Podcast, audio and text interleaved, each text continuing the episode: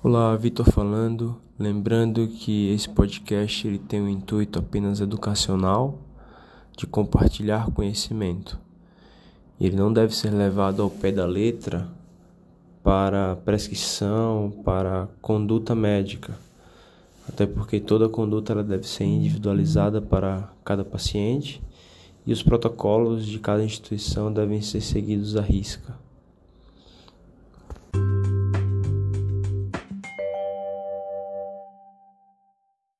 Olá, boa tarde a todos. Hoje vamos falar um pouco sobre tamponamento cardíaco.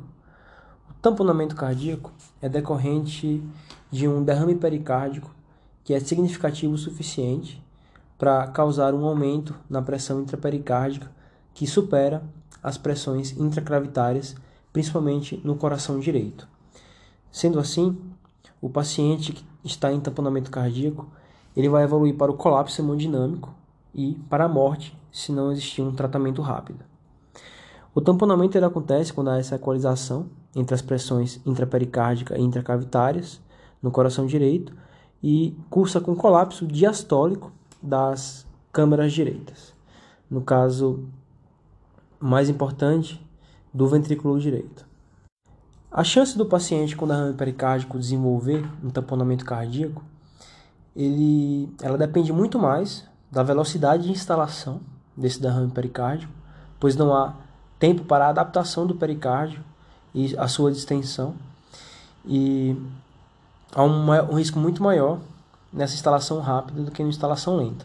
Derrames crônicos de instalação lenta, eles podem evoluir com tamponamento cardíaco, mas eles o fazem com volumes muito maiores. A fisiopatologia do tamponamento cardíaco é bem complexa e seria útil ter gráficos e imagens para tentar discorrer sobre ela, mas eu vou tentar dar uma simplificada aqui. No coração normal, a inspiração ela provoca uma pressão negativa intratorácica e isso faz com que mais sangue venha da veia cava superior e da veia cava inferior. Há um aumento no retorno venoso para o átrio direito. E isso cursa, obviamente, com um aumento no enchimento diastólico de sangue das câmaras direitas. E o oposto vai acontecer nas câmaras esquerdas, porque há um aumento na capacitância da circulação pulmonar na inspiração, e esse sangue vai ficar em maior parte retido na circulação pulmonar. Na expiração, acontece o contrário, com redução do retorno venoso por aumento da pressão intratorácica e aumento no retorno no, na chegada de sangue no átrio esquerdo por ordenha dessa circulação pulmonar. Nessa situação fisiológica, quando há esse aumento no retorno venoso na inspiração, há apenas uma leve, um leve abalamento do septo interventricular em direção ao ventrículo esquerdo. Já com o aumento nas pressões intrapericárdicas, o VD ele não vai ter como se distender em direção ao pericárdio. Isso vai fazer com que esse abalamento do septo interventricular ele seja muito mais exacerbado e possa cursar inclusive com choque obstrutivo e redução do débito cardíaco do ventrículo esquerdo. O que a gente chama de exacerbação da interdependência ventricular. E isso vai cursar clinicamente com o achado de pulso paradoxal. O diagnóstico de tamponamento cardíaco ele é basicamente clínico. A gente pode identificar no exame físico a tríade de Beck com turgência de jugular, hipotensão e, aba e abafamento de bulhas, além, é claro, do achado de pulso paradoxal no exame físico. Mas na prática, geralmente a gente vai precisar de uma confirmação ecocardiográfica para a gente indicar o tratamento.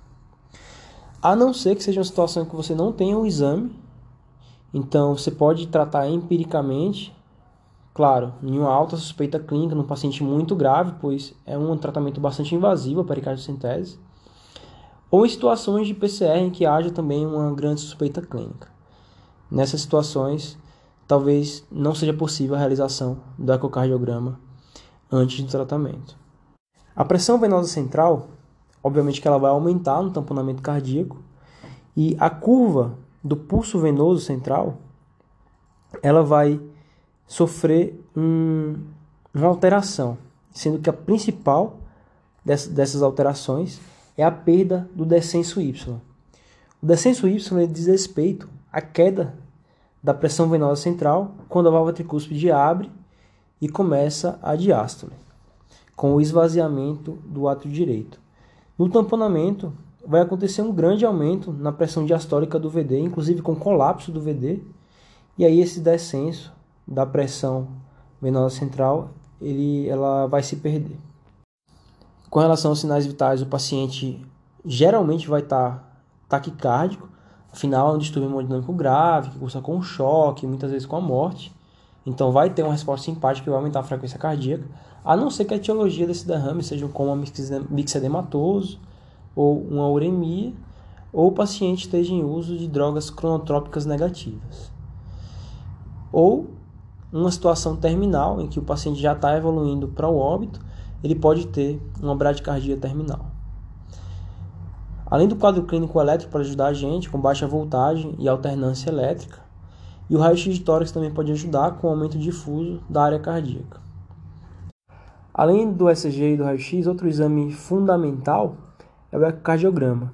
Numa condição fisiológica, pode acontecer aumento do fluxo entre as cavidades direitas, né, no caso o átrio direito e o ventrículo direito, na inspiração, no caso o aumento da integral de velocidade sobre o tempo, e também nas cavidades esquerdas né, vai acontecer uma diminuição desse, dessa velocidade de fluxo, só que essa variação com a inspiração ela vai ser menor do que 10%, tanto para o aumento nas cavidades direitas do fluxo, quanto para a diminuição na cavidade, nas cavidades esquerdas.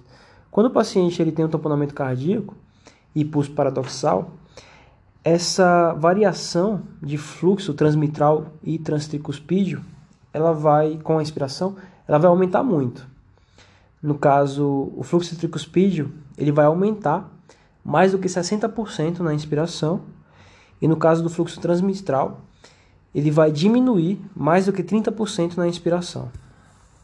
Além desses achados, de variação de fluxo transmitral e transtricuspídeo na inspiração. Pode acontecer colapso sistólico do átrio direito e colapso diastólico do ventrículo direito, sendo que o colapso do VD ele é mais específico e do átrio direito mais sensível. E também pode ser notado um abalamento inspiratório do septo para o ventrículo esquerdo, aquele aumento na interdependência ventricular. Também vai acontecer dilatação da veia cava inferior por aumento na pressão venosa central. E essa cava inferior geralmente não vai ter variação com a inspiração. Em alguns casos é necessário complementar a investigação com eco transesofágico, principalmente em tamponamento pós-operatório, um pós-operatório imediato, pois geralmente a janela é ruim para o eco transtorácico. E na suspeita de uma dissecção aguda de aorta, em que o paciente está instável e não pode ir para tomografia. Daí a gente faz um eco transesofágico para a gente, além de identificar melhor esse tamponamento cardíaco, fazer o diagnóstico dessa patologia aórtica. E o tratamento, ele é feito com a pericardiocentese, geralmente feita guiada por ecocardiograma. Se for guiada em mãos experientes, a chance de sucesso é bem grande, cerca de 95%. E a retirada de pequena quantidade de líquido já causa grandes diminuições de pressão e geralmente leva o paciente à compensação clínica. Lembrando que existe a contraindicação a pericardiocentese se o paciente ele tiver com a ruptura de parede livre do ventrículo esquerdo, seja por trauma, por infarto, ou dissecção de, aguda de aorta. Claro que aqui cabe o bom senso, se o paciente ele não pode ir imediatamente para o centro cirúrgico e ele está evoluindo para o óbito, em alguns casos, pode ser tentado como medida salvadora a pericardiocentese, mas as condições são contraindicações relativas e isso deve ser levado em consideração. Outra coisa que a gente pode fazer como uma medida temporizadora até a chegada e do, da cirurgia cardíaca e a gente levar o paciente para o centro cirúrgico é a administração de volume para tentar fazer a pressão intracravitária do ventrículo direito superar o, a pressão intrapericárdica e prevenir esse colapso do ventrículo direito, que é o que leva ao choque hemodinâmico.